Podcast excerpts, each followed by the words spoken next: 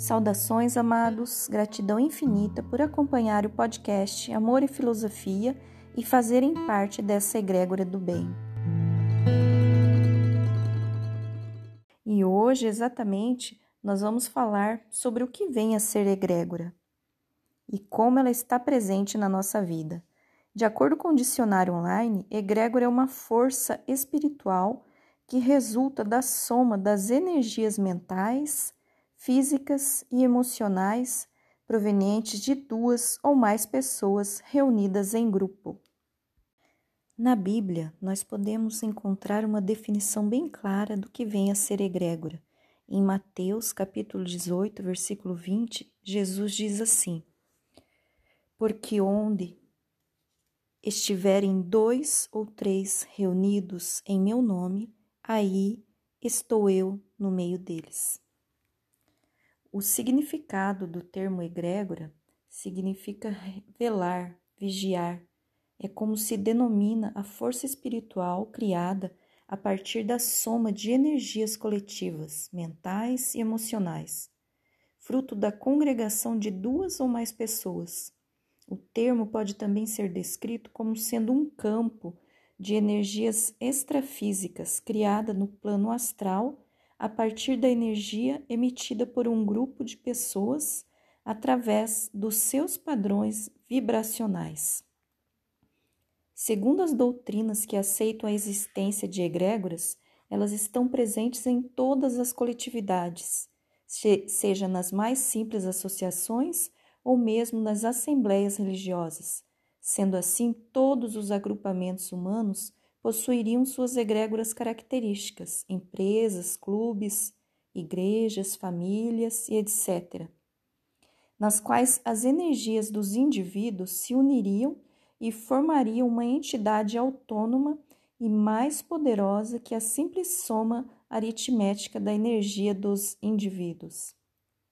Segundo seus defensores, a egrégora seria capaz de realizar no mundo visível e palpável as aspirações transmitidas ao mundo invisível pela coletividade geradora. Em miúdos, uma egrégora participaria ativamente de qualquer meio, seja ele físico ou abstrato. Quando a energia é deliberadamente gerada, ela formaria um padrão, ou seja, teria a tendência de se manter como está e de influenciar o meio ao seu redor. No mais, as egrégoras podem ser descritas como concentrações ou esferas energéticas criadas quando várias pessoas têm o mesmo objetivo.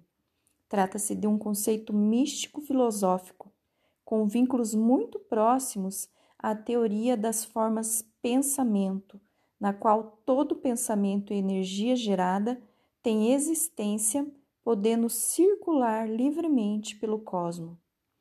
Pode-se exemplificar o conceito de egrégoro ao analisar um ambiente hospitalar, no qual o principal objetivo dos circunstantes é promover a cura. Portanto, um hospital carregaria consigo uma concentração de energias que buscam a cura, e estas estariam portanto todo canto, no chão, nas paredes, no nome, recebendo e influenciando o pensamento coletivo e a moral de seus frequentadores, funcionários, pacientes e visitantes. Da mesma maneira, uma missa, um encontro de algumas ou muitas pessoas voltadas para promover o mesmo fim, seja a cura de alguém, o fim de um problema ou a superação de uma perda, teria um grande poder de formar energias positivas e, através delas, promover mudanças. Qualquer tipo de congregação seria, portanto, a condição crucial para a formação de uma egrégora, que seria as muitas mentes voltadas para um único objetivo, gerando tal concentração de energia. Então, é, percebam que a egrégora é muito importante. E agora eu te faço uma pergunta: como anda a egrégora aí do seu grupo? Como anda a egrégora do seu trabalho, da sua empresa? Está todo mundo afinado para o sucesso? Está todo mundo vibrando essa mesma energia? Pense nisso, pois um ser que destoa pode comprometer todo o conjunto.